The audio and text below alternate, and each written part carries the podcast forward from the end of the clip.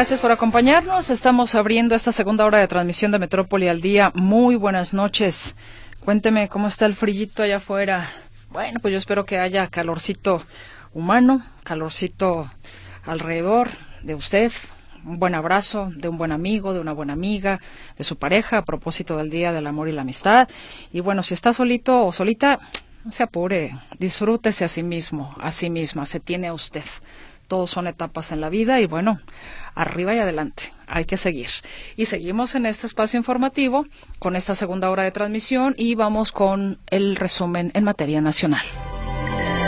Integrantes del sindicato ferrocarrilero cancelan los bloqueos anunciados para este miércoles. Tras llegar a un acuerdo con la Secretaría de Gobernación, se reunirán mañana con las autoridades. El gobierno federal ya trabaja para resolver la falta de agua en el Valle de México asegura el presidente López Obrador. Se están reparando equipos de pozos que requieren atención para extraer agua. Llama el Tribunal Electoral al Senado a cumplir con su obligación de nombrar más de 40 cargos pendientes. Estamos resolviendo estos conflictos de los cuales no deberíamos de tener conocimiento si el Senado de la República hubiese cumplido con su función. Reportan saldo blanco tras los microsismos registrados esta mañana en la Ciudad de México. Trabajan autoridades de Puebla en la repatriación del mexicano que murió en un tiroteo en Nueva York. Presume el presidente López Obrador el decomiso de 50.000 armas procedentes de Estados Unidos. Desmiente el Consejo Mexicano de Comercio Exterior los informes oficiales que presumen una disminución en el robo al transporte de carga. En muchas de las ocasiones que no se denuncia y en las otras que se denuncia y no sucede nada y luego por pues, los temas asociados con el seguro. Este es el resumen informativo. Bienvenido entonces y vayamos con los detalles de la información. En Jalisco se carece de espacios para pacientes psiquiátricos violentos y es un momento determinado, pues eh, interfiere también con temas de juzgar a una persona que bajo esas condiciones, Héctor Escamilla Ramírez te doy la bienvenida, llega hasta cometer un crimen. ¿Cómo estás? ¿Qué tal, Meche? ¿Cómo estás? Buenas tardes hay una situación muy compleja la que está presentando en varios espacios por el tema de la convivencia entre pacientes psiquiátricos bajo tratamiento y pacientes psiquiátricos violentos o en algunos casos que, que han cometido algún delito porque están eh, cohabitando y es que esto se debe a que en Jalisco no existe la infraestructura para tenerlos separados. Esto lo está considerando el presidente del Supremo Tribunal de Justicia del Estado, Daniel Espinosa Licón, a partir del incidente que ocurrió en el Caizame de... Eh, del municipio de Tlajomulco, del, del, Zapote, este lugar donde mi compañero José Luis Camilla documentaba el asesinato de una interna a manos de otra paciente psiquiátrica. Al parecer, eh, se anticipa que a partir de lo que establece el Código Penal, pues este, este homicidio es inimputable. Es decir, no hay elementos para considerar que hubo eh, dolo o premeditación, alevosía y ventaja, los elementos de este tipo de, crímenes, para considerar que hubo un, agravante. Si la persona se encuentra bajo tratamiento, seguramente no consciente de sus actos y por tanto un delito de este tipo pues, termina siendo inimputable, pero sí pone en la palestra el tema de la convivencia entre los pacientes que son pacientes psiquiátricos, quizá con algún tipo de trastorno pero que no implican a mayor riesgo, y aquellos que son violentos si son un peligro para sí mismos y para otros, porque ellos requieren estar bajo supervisión especial de una autoridad, policías de seguimiento, y esto no hay en estas instalaciones, por ejemplo, en el Zapote. Eh, por ahí el presidente municipal de, de, perdón, el presidente del Supremo Tribunal de Justicia, el magistrado Daniel Espinosa Licón, señalaba que el gobierno de Jalisco debe hacer algo con este tema y eh, hacer la infraestructura que se requiere. Escuchemos lo que menciona. Se requiere el gobierno del estado de Jalisco construya un centro especial para las personas con un riesgo o peligrosidad para los demás. No lo tenemos al día de hoy. Y eso era necesario desde que se eh, creó el Código Nacional de Procedimientos Penales porque nos imponen a los jueces ya la posibilidad de no tenerlos en centros eh, de reclusión. Y es que ah, sucedía que, por ejemplo, una persona que padece de sus facultades perpetraba un, crimen, eh, pues la persona acababa en el penal de Puente Grande junto con el resto de la población. Y ahí era un riesgo para sí mismo y para otros internos del reclusorio. Los mandan a un hospital psiquiátrico, pero están conviviendo con personal que está bajo tratamiento médico. No son como tal personas violentas quizá y se dan incidentes como el ocurrido en el Zapote. Ahora, hay una segunda situación que dice el presidente debe analizarse, bueno, si es que hubiese alguna responsabilidad de la autoridad sanitaria por omisiones que hayan permitido que este asesinato se registrara dentro de este edificio público. Y lo otro es, citaba por ejemplo el caso de un sujeto que perpetró un fratricidio, mató a su hermano allá en el municipio de eh, Zapotlán el Grande, en Guzmán, la cabecera municipal no particular. Esta persona, por ejemplo, no fue detenida, eh, sino que sí, sí se le dictaron medidas cautelares, que eran 15 años de tratamiento psiquiátrico. Pero esta persona, como reitera, no existe la instalación, él va a estar bajo este tratamiento en una institución médica y, en una y no en una institución eh, con características de seguridad adicional para este tipo de, eh, de infractores que como tal no son delincuentes porque no se les puede imputar el delito son simplemente quizá infractores, quizá cometieron una falta, pero no son como tal delincuentes porque no están conscientes del acto del delito por su situación psiquiátrica. Entonces, pues ahí está el mensaje, hace falta infraestructura, no se le ha puesto atención suficiente a este tema. Y vaya que es delicado. Muchas gracias, Héctor Escamilla. Buenas tardes, hasta luego. Que estés muy bien. Tenemos que hacer un corte.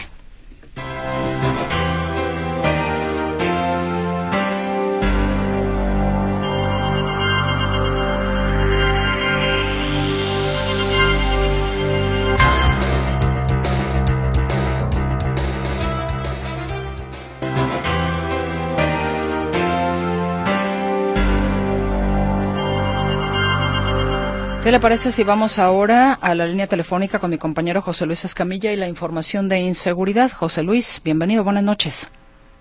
Gracias, Meche, ¿cómo estás? Buenas noches, un saludo para ti, para todo el auditorio. Si te parece, arrancamos, arrancamos primero con lo que tiene que ver con estos cinco cadáveres que fueron localizados el día de hoy en el municipio de Ojuelos de Jalisco, un municipio que poco a poco también está alcanzando, siendo alcanzado por la violencia que azota a esa región Altos Norte de Jalisco. Resulta que hoy eh, por ahí de las tres y media de la tarde, elementos de protección civil circulaban por la autopista que conduce de Lagos de Moreno a San Luis Potosí, en territorio, como te digo, de Ojuelos de Jalisco. Ahí los rescatistas observan que están tirados los cadáveres de cinco personas. Eh, dan aviso a la Guardia Nacional para que acuda para revisar el tema y los gendarmes son los que confirman que se trata de los cadáveres de cuatro hombres y una mujer que fueron abandonados a la altura del kilómetro 45, ahí en esta autopista de Lagos de Moreno a Opuelos, eh, a Aguascalientes, eh, donde se registra el hallazgo de estos cinco cadáveres eh, que estaban amordazados, tenían ataduras en pies y manos y que pues estaban abandonados ahí sobre la carretera. Los cuerpos fueron trasladados al servicio médico forense en espera de que se pueda lograr su identificación. Y de acuerdo de Jalisco nos vamos hasta Zapotlanejo, donde otra vez Meche se da un hecho de violencia contra postes del C5. Ya semanas atrás yo te platicaba de la, del derribo de cuando menos tres postes del C5 en ese municipio de Zapotlanejo por parte de delincuentes que no, no dañaban solamente los equipos, los derribaban. Y fue justamente lo que ocurrió la madrugada de este miércoles en un poste que se ubica en la avenida Hidalgo con el Boulevard Santa Madre, Santa Madre Nati, allá en Zapotlanejo. Resulta que esos tipos, los delincuentes, utilizan una especie de esmeril para cortar el poste desde su base o los tornillos y provocar su caída. Este poste particular resultan dañadas las cuatro cámaras que están sobre la estructura y que quedan dañadas a consecuencia de su derribo intencional allá en el municipio de Zapotlanejo. Resulta que después de que se recibe el primer reporte de este poste derribado, a través de las cámaras comienzan a buscar a los responsables y es en un segundo poste que son localizadas cinco personas que estaban utilizando una especie de esmeril para cortar los tornillos de otro poste. Aquí lo llamativo, Meche, es que esas personas usan una especie de eh, plan de luz o de fuentes de poder para conectar el esmeril y poder cortar justamente los tornillos de estos postes. No lograron dañar el segundo porque, como te digo, fueron captados. Este segundo poste se ubicaba eh, o se ubica en Ávila Camacho y Juárez, en la colonia de Cuchilla, también en Zapotlanejo. Fueron sorprendidos a tiempo y afortunadamente no logran, no consuman el derribo de ese segundo poste del C5 allá en el municipio de Zapotlanejo.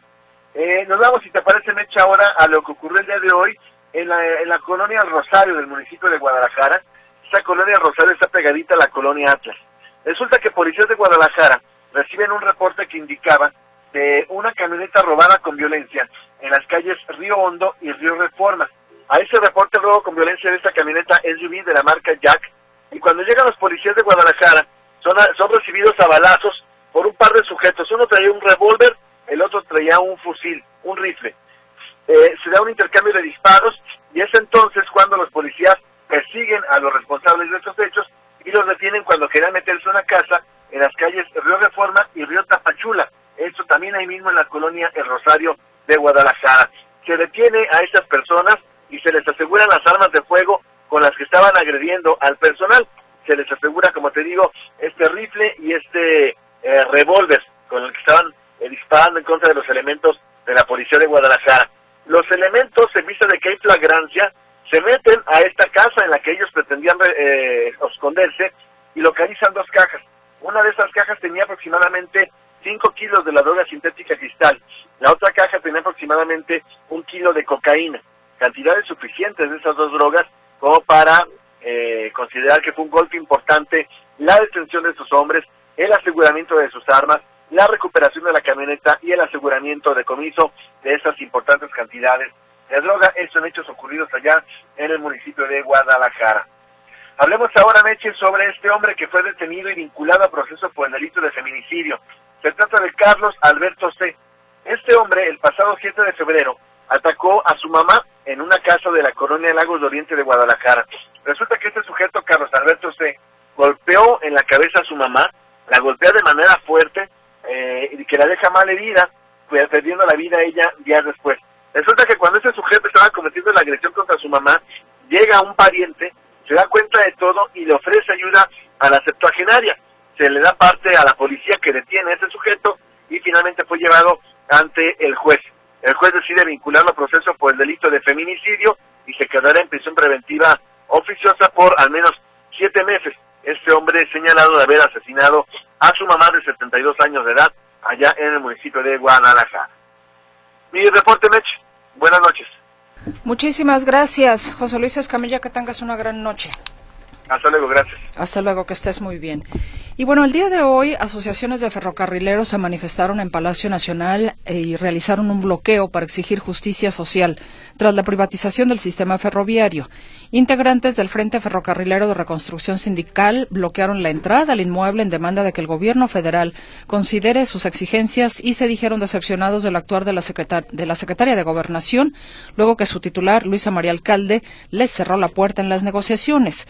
Los manifestantes realizaron múltiples bloqueos en las principales vías férreas del país, particularmente en el tren Maya y en el tren, y en el tren del Istmo de Tehuantepec, las dos obras ferroviarias del actual gobierno, por cierto.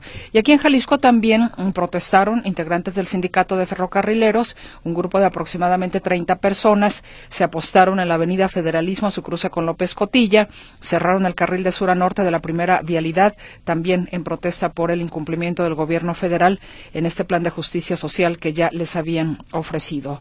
Son trabajadores que, bueno, no fueron, no fueron indemnizados después de la privatización de los ferrocarriles nacionales durante la administración de Ernesto Cedillo. En 2022, el gobierno federal se comprometió a resolver sus problemáticas y reclamos, pero las mesas de trabajo realizadas hasta la fecha pues no han llegado a conclusiones. El tema aquí es de que finalmente Luego de estas manifestaciones en distintos puntos del país, la Secretaría de Gobernación y exferrocarrileros pactaron una reunión para mañana jueves en la que se planteará la publicación de un decreto que daría a los trabajadores más de seis mil millones de pesos como compensación a la privatización de trenes. Eso fue lo que informó Eduardo Canales, líder del Frente Ferrocarrilero de Reconstrucción Sindical. Por lo anterior, eh, decidieron entonces cancelar algunos eh, bloqueos que eh, tenían anunciados para eh, algunos puntos en el país, lo que era, por ejemplo, Ciudad Juárez, Reynosa y el sureste. Y saludo ahora a mi compañero Arturo García Caudillo con más información. El presidente de la República señaló que vincularlo con el, con el narco fue una campaña en su contra, pero ni así va a presentar denuncia. Que en realidad ya había manifestado que no iría por esta vía legal. El presidente, Arturo, te escuchamos. Gracias, Mercedes. Es eh, efectivamente correcto esto que mencionas, pero hoy se le preguntaba directamente eso si no consideraba que eh, este era un agravio tal que debería presentar una denuncia y recordó que por ejemplo cuando el abogado de eh, García Luna que en, una de las eh, como parte del juicio en, en alguna de las exposiciones tuvieron los narcotraficantes que ah, lo acusaron, los testigos protegidos que lo acusaron, le preguntaban a, al Mayo Zambada, me parece, eh, que si era cierto que el presidente López Obrador había recibido dinero del narco eh, para la campaña contra contra Vicente Fox, así fue textual como lo ha manejado el presidente López Obrador y eh, pues se mostró tan indignado que en ese momento quiso presentar una denuncia penal. Sin embargo, pues dice que los abogados que consultó le explicaron que eso no era posible, que ya estaban protegidos los abogados al momento de un juicio. Entonces, pues dice, hoy es algo similar y pues para no meternos en más problemas, pues simplemente ah, hace la denuncia pública en su conferencia mañanera. Pero escuchemos al presidente López Obrador. Eh, tomé ya esa decisión, solo hacer la denuncia aquí de cómo ese periodismo si se le puede llamar periodismo, porque son agentes, más bien eh, son eh, personas que se alquilan o se venden, mercenarios, que están al servicio de eh, potentados en lo económico o al servicio de agencias de gobiernos extranjeros, como en este caso. Eso fue una campaña como a lo mejor hasta armada, este, además que tampoco eh, hay que perder mucho tiempo en eso. Primero sale, ¿no? Lo de el artículo. Este, y luego eh, viene esta campaña en las redes de los 170 millones de vistas, ¿no? Eh, es muy probable que todo esté articulado. Nada más. Pues ahorita justamente el presidente Andrés Manuel López Obrador parece que le dolió más este hashtag en redes sociales narcopresidente y eso es lo que en lo que más ha insistido.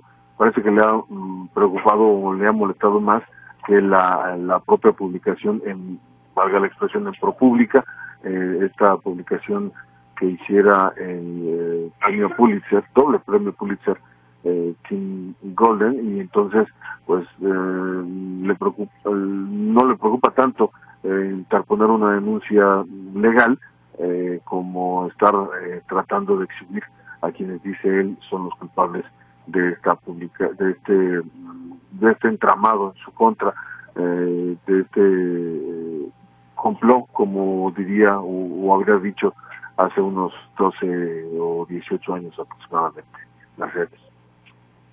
Pues muchísimas gracias por la información Arturo García Caudillo. Al contrario, buenas noches y hasta el rato. Hasta el rato, muy buenas noches. Luego que la segunda sala de la Suprema Corte de Justicia de la Nación amonestó a los diputados de Jalisco por no crear una fiscalía especializada para la atención de casos de tortura, a pesar que desde hace años debió estar conformada, surgen propuestas de diputados para la creación de este ente. La coincidencia es que sea autónoma, administrativa, operativa y financieramente. Una de las propuestas es de la diputada Claudia García de Morena, quien señala que cuenta con respaldo de organizaciones civiles. En este momento la vamos a presentar nosotros como bancada y nosotros esperamos que como es una autoridad superior la que la está presentando, pues se pueda llevar a cabo. Otra de las propuestas para la creación de esta fiscalía procede de la panista Mirel Montes. Eso es que debemos de atender estas dos circunstancias, lo que nos obliga la ley general eh, expedida en el 2017 y ahora lo que nos ordena la Suprema Corte de Justicia de la Nación.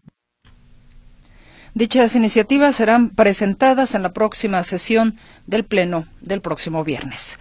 Vamos a ir a la pausa comercial y al regreso de la misma tendremos eh, deportes. También hay participación que usted amablemente nos hace llegar a través de WhatsApp, Telegram y las líneas telefónicas fijas que atiende mi compañera Berenice Flores. No tardamos.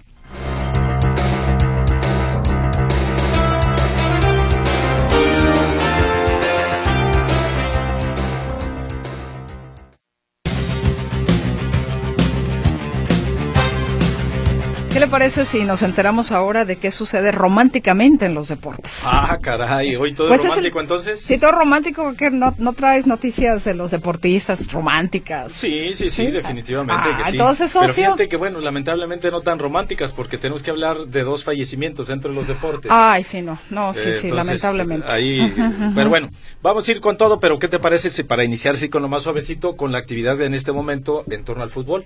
Perfecto, Manuel Trujillo Soriano, Gracias, bienvenido. Meche, gracias. Continúa la actividad en eh, lo que son los juegos de vuelta de la primera ronda de la Conca Champions. Se juega sobre el minuto 30 de tiempo corrido en el Estadio Universitario de Nuevo León. La Conca Champions con presencia de mexicanos como grandes favoritos y los Tigres están empatando a cero goles con los Whitecaps de Vancouver. Este equipo canadiense que, bueno, pues eh, puso o ha puesto en aprietos al menos en los primeros minutos del encuentro al cuadro universitario. El marcador sigue todavía 0 por 0 en este duelo. En el global están 1 a 1, producto del el empate que se registró en el juego de ida. A las 9 de la noche, con 15 minutos, tendremos otro partido también de la Conca Champions el día de hoy. Este será en el Estadio Ciudad de los Deportes, ahí en la capital del país. América frente al Real Estelí. Las Águilas obligadas a recobrar parte de la vergüenza que dejaron allá en eh, Nicaragua luego de perder el juego de ida 2 por 1 frente al Real Estelí que necesitan para avanzar a la siguiente ronda ganar el juego del día de hoy eh, pero ganar por diferencia de dos goles verdad para entonces marcar diferencia y poder avanzar porque si ganaran por ejemplo 1-0 empatarían a dos en el global y luego tendrían que irse al desempate. Pero eh, si el América gana entonces ya con dos goles de diferencia en el tiempo regular estaría del otro lado. En este momento en el global va perdiendo el cuadro americanista 2 por 1 frente al Real Estelí Continuando con más fútbol y también para el día de hoy a las 21 horas 9 de la noche, partido adelantado, jornada número 9 del torneo de clausura de la Liga MX en el Estadio Jalisco. Los rojinegros del Atlas reciben la visita de los Pumas de la Universidad Nacional Autónoma de México. Y bueno, pues aquí sí ya entrando a las lamentables noticias dentro de lo que cabe y dentro del deporte, tenemos que el conjunto de los Bravos de Ciudad Juárez de la Liga MX confirmaron el día de hoy en un comunicado el fallecimiento de su jugador Diego Puma Chávez, del Puma Chávez de 28 años de edad, originario de Veracruz y quien murió la madrugada del día de hoy tras eh, protagonizar un accidente automovilístico en el crucero de las avenidas Antonio J. Bermúdez y Vicente Guerrero, allá en la ciudad fronteriza. Está pues muy dañado el auto Beetle que conducía. La Coordinación General de Seguridad Vial informó que la causa del incidente fue el exceso de velocidad registrado entre la una y las dos de la madrugada del día de hoy y lamentablemente pues Diego Puma Chávez falleció a los 28 años de edad. Este jugador eh, tuvo su último partido eh, con eh, el cuadro de Juárez cuando este equipo vino aquí al Estadio Jalisco a enfrentar a los rojinegros del Atlas hace apenas dos, tres jornadas. Estuvieron aquí, ganó el Atlas dos goles por uno al cuadro de la frontera y fue el, el último partido que jugó Diego Chávez de 28 años de edad. Descanse en paz. La mayoría de los clubes en los que participó, porque había jugado inclusive hasta en el Veracruz, también creo que en Toluca, en el Necaxa, no sé en cuál, ah, no, en el en los Cholos de Tijuana también jugó, la misma Liga MX, eh, comunicaron sus eh, condolencias y la consternación por el fallecimiento de este jugador, Diego Chávez, de 28 años de edad. Continuando con el fútbol, pero ahora en el plano internacional, tenemos que en los octavos de la Champions League, el Paris Saint-Germain derrotó 2-0 a la Real Sociedad con tantos de Kylian Mbappé y Bradley Barcola en duelo celebrado en, el Parque de los Príncipes. Eh, por su parte, la Lazio aprovechó el jugar en casa para derrotar 1-0 al Bayern Múnich en el Olímpico de Roma, con solitario gol en tiro penal de Ciro Inmóvil. El cuadro bávaro terminó incompleto porque fue expulsado Upamecano. Vamos ahora a la información relacionada con el mundo del atletismo y la fiesta atlética. Arranca la temporada de los medios maratones en la zona metropolitana de Guadalajara de este fin de semana que viene al otro, domingo 25 de febrero y hay más de 20 mil corredores confirmados para lo que será el medio maratón tapatío y al respecto tenemos el reporte de Martín Navarro. Vamos a escucharlo. Adelante.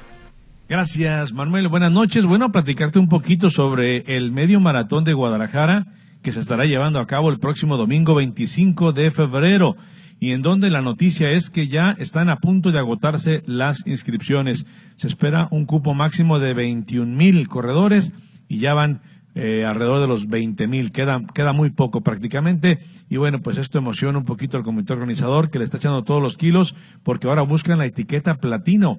Y además, lógicamente, deben contar con atletas de primer nivel. ¿Qué elite están confirmados al momento? Aquí lo escuchamos a Luis Enrique García, director del 21 Catapatío. Ya, ya tenemos confirmados. De hecho, te puedo mencionar que, que uno de ellos es nuestro queridísimo amigo Juan Luis Barrios. Este, él viene a Guadalajara. Sabes que él también estima mucho estar acá en Guadalajara.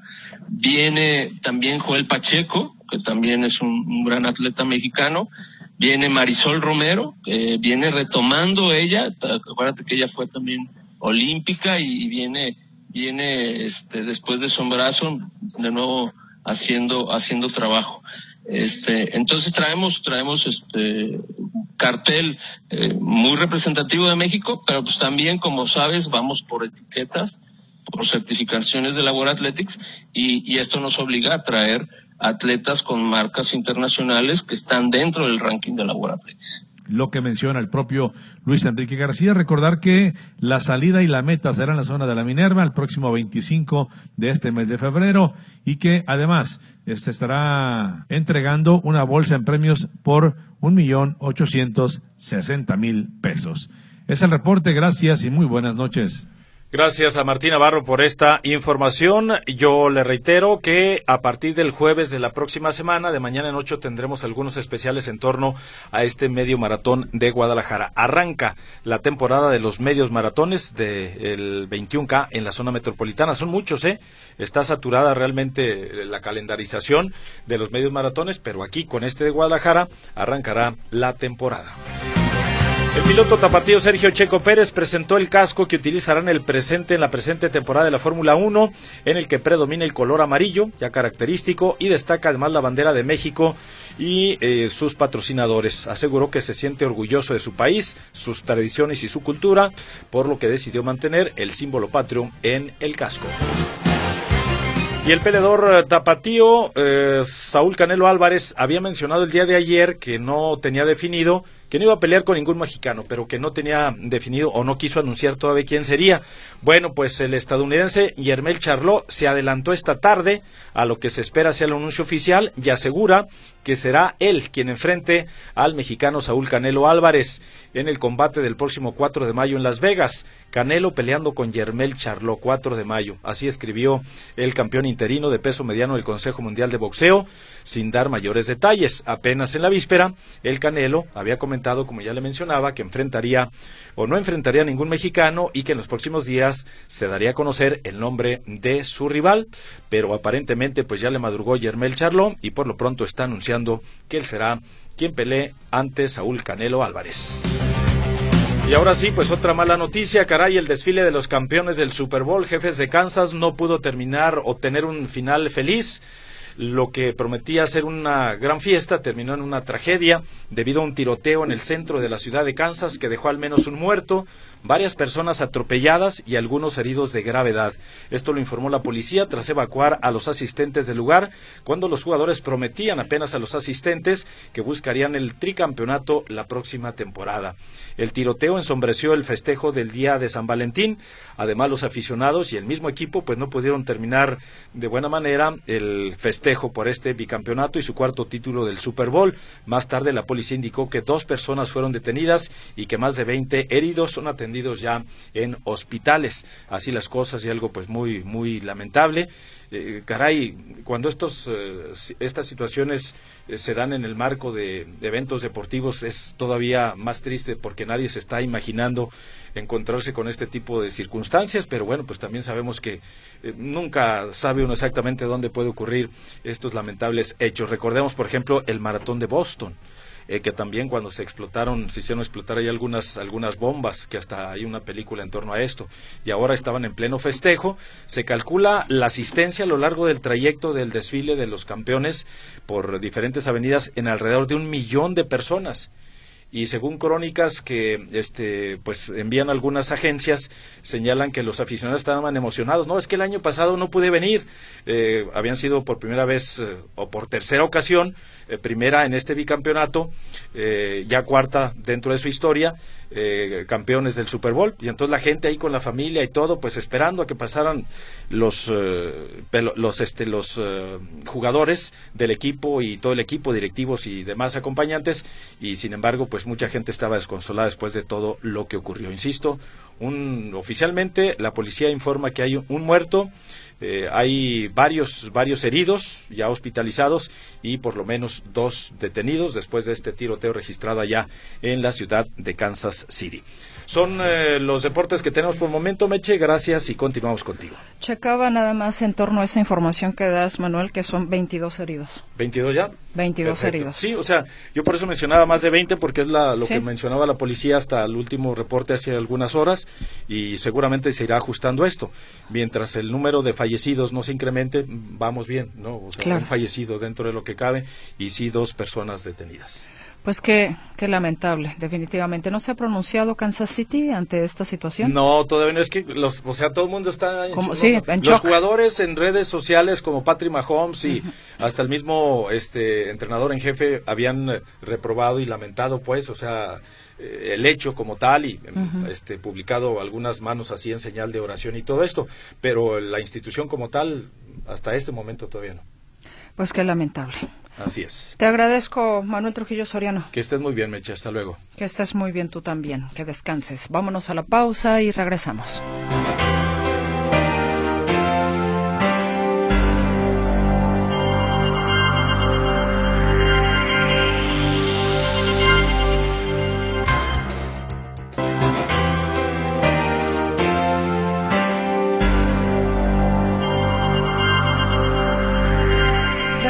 Comunicación y procedo a compartirla con el resto de nuestra audiencia. Nos dicen, chido para la gente que puede comprar pescado. Yo tengo años que no compro. Simplemente una latita de atún revuelto con soya vale 48 pesos y trae una miseria. Saludos, nos dice Noé. También, ¿quién más nos escribe por aquí? Bueno, nos mandan un video de qué es la amistad, ya habrá oportunidad de verlo. Jorge González dice, López Mateos sufren de sufren de sobrecongestionamiento de vehículos, no de falta de líneas de transportes. Nos comentan también, yo vi en redes que los medicamentos para cáncer están en manos de MC, ya caducados porque no se hicieron llegar a los pacientes, pero no sé si solo sea una noticia falsa. La comparto por si alguien sabe sobre ese delicado asunto. Buenas tardes, Carmen Robles. Bueno, pues vamos averiguando primero antes de lanzar acusaciones, ¿no? Eh, gracias también por aquí, que nos mandan un abrazo por el Día del Amor y la Amistad. No nos deja nombre, pero bueno, muchas gracias por el buen deseo. Igualmente para usted.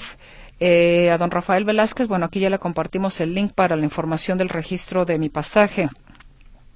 También tenemos, a ver, eh, ah, bueno, muchas gracias por su mensaje. Mónica María, le agradezco enormemente su, su mensaje muy amable. Le mando también un fuerte abrazo, Mónica María, que tenga una bonita noche. Nos dicen, ¿dónde puedo reportar un negocio que están remodelando desde hace tres días y están trabajando con maquinaria hidráulica? Es mucho, es mucho ruido y lo más seguro es que no están trabajando con un permiso del ayuntamiento, porque lo hacen de noche, es en las calles de Ignacio Ramírez y Hospital de una carnicería en Guadalajara. Pues precisamente en el ayuntamiento de Guadalajara, en el área de licencias, para saber si efectivamente tienen o no eh, licencia, eh, permiso para estar haciendo este trabajo. Nos dice, tiene razón el presidente. Campaña de bots pagados por los conservas. Si fuera cierto, ni siquiera lo hubieran dejado llegar. ¿Desde cuándo hubieran sacado esta calumnia? Qué casualidad que en tiempos electorales el que sí fue fue Calderón y pa' muestra, ahí está su secretario preso en Estados Unidos. Saludos, soy Carla Gómez. Nos dice también Sergio Quesada, los ex ferrocarrileros que fueron despedidos hace 20 años por Ernesto Cedillo deberían reclamarle a él que no abusen del erario, ya que no alcanza la cobija para corregir los errores de los expresidentes vendepatrias. Ignacio García, por su parte, nos comenta, Pablo Lemus se reeligió dos veces en Zapopan y una en Guadalajara y quiere ser gobernador. Y para los empleados de confianza, que solo duren lo que dura el presidente estatal o federal y nada más. Bueno, ahí sus comentarios. A ver, déjeme ver qué más tengo por aquí. Aguánteme un poquitito, téngame paciencia para poder abrir estos otros mensajes. Nos dicen, el frío está que llega a los huesos y sí hace falta una buena compañía para darle un abrazo, nos dice don Armando Martínez. Gracias, don Armando, que tenga usted una muy, muy bonita noche. Dicen, una pregunta para Arturo, ¿qué sabe de lo que hizo ayer la Suprema Corte de Justicia? ¿La corrupción ya no será delito grave? ¿Será cierto o es falso? Marisela Márquez. Bueno, ahora que hablemos con, con Arturo.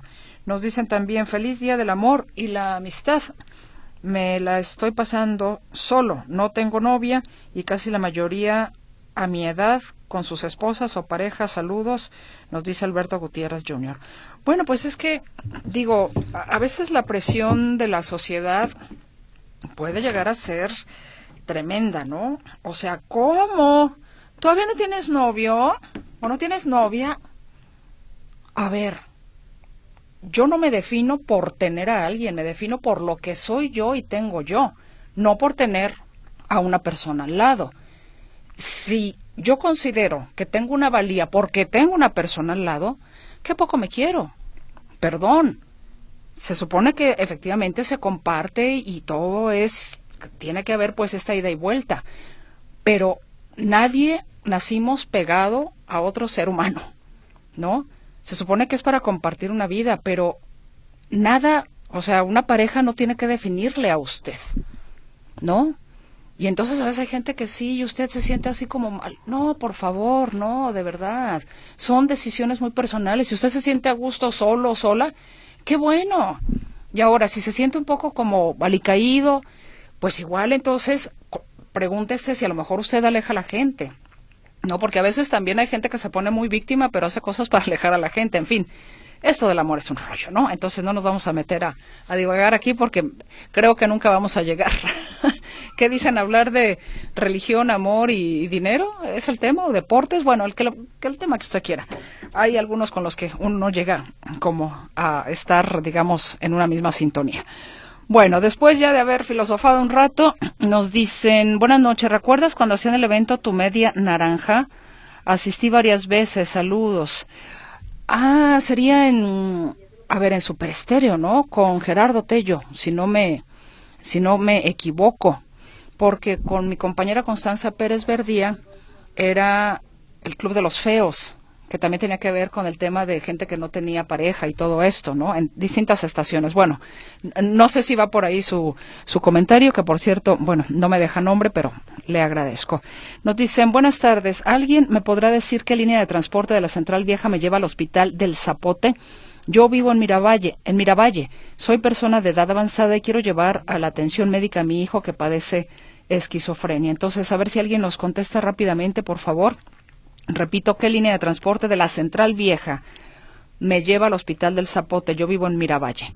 Espero que alguien de la audiencia nos pueda ah, hacer favor de echarnos una manita. Eh, dice, a ver, ¿qué más tengo por aquí? Bendito sea Dios, estoy sola, siempre conmigo y contigo. Te mando un abrazo, Marta Bañuelos. Ah, que Dios siempre conmigo y contigo. Bueno, cada quien decide, ¿no? O sea, sí, sí, sí, no, no. Porque a veces hay gente que anda en pareja, pero pues mejor, mejor para qué, ¿no? Como dice, más, más vale solo que mal acompañado. Arturo García Caudillo, te escucho con más información. Gracias, Mercedes. ¿Qué tal, amigos? Me da nuevamente gusto saludarles. El Pleno del Tribunal Electoral del Poder Judicial de la Federación no el pleno en sí, pero sí tres de sus integrantes, tres de los cuatro que hay actualmente, lo que le faltan eh, tres integrantes que están pendientes de nombramiento. Bueno, pues una, de las razones por las cuales hicieron hoy tres de estos cuatro integrantes un llamado al Senado de la República para que nombren todos los eh, eh, o hagan todas las designaciones que tienen pendientes, que en el caso del Tribunal Electoral del Poder Judicial de la Federación y de las salas en la República, pues estamos hablando de 44 en total. Vamos a escuchar a la magistrada eh, de este tribunal, mm, Janine Notálora, eh, quien pues le hace un llamado a los senadores, les recuerda que eh, están tratando temas que no deberían de tratar, como resolver la falta de elementos en las salas regionales, ubicando a alguien más por ahí que trabaje en el mismo tribunal, autorizando, cambiando el reglamento para que puedan llevarse a cabo las sesiones y tomar las decisiones que correspondan. Entonces le hace un llamado a los senadores para que ya de una vez por todas hagan estos nombramientos y entre estos nombramientos también están sus compañeros de esta de este pleno del Tribunal Electoral. Ya tienes el audio en WhatsApp Mercedes para que lo escuchemos justamente a la magistrada Janine Otálora. Gustaría precisar que estamos resolviendo estos conflictos de los cuales no deberíamos de tener conocimiento si el Senado de la República hubiese cumplido con su función de nombrar a las magistraturas que integran los tribunales electorales de todo el país. Mantener órganos de justicia desintegrados es lo que los hace eh, vulnerables y los que permite justamente una mayor injerencia del poder político, no solo en su funcionamiento cotidiano, sino en su toma de decisiones.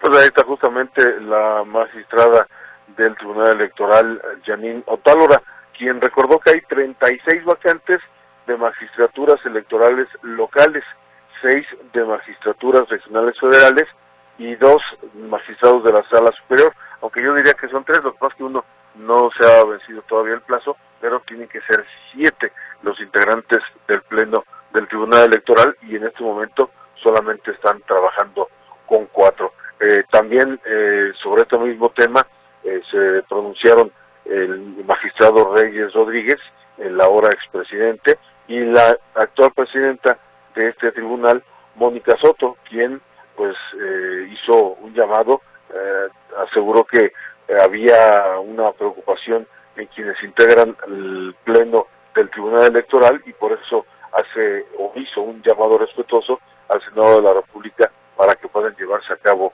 estos nombramientos faltantes.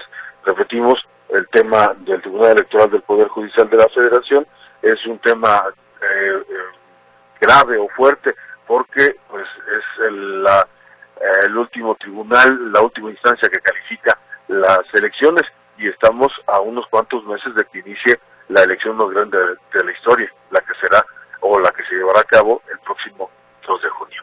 Mi reporte, Mercedes. Buenas noches. Arturo, rápidamente, Marisela Márquez te pregunta que qué sabes de lo que hizo ayer la Suprema Corte de Justicia, en el sentido de que la corrupción ya no será delito grave. ¿Hay algo, ¿hay algo de eso? No, no, no, no, hay nada de eso.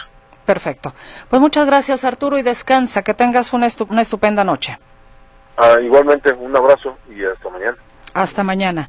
Y hasta mañana le decimos, ah, a la persona que nos pedía lo de mm, la ruta para eh, bueno, para trasladarse, ahorita se lo escribo por WhatsApp para no acarrearme porque ya tengo el tiempo encima, pero le agradezco a Marta Bañuelos, también al señor Jesús Cervantes que nos dan por aquí una guía para esta radio escucha.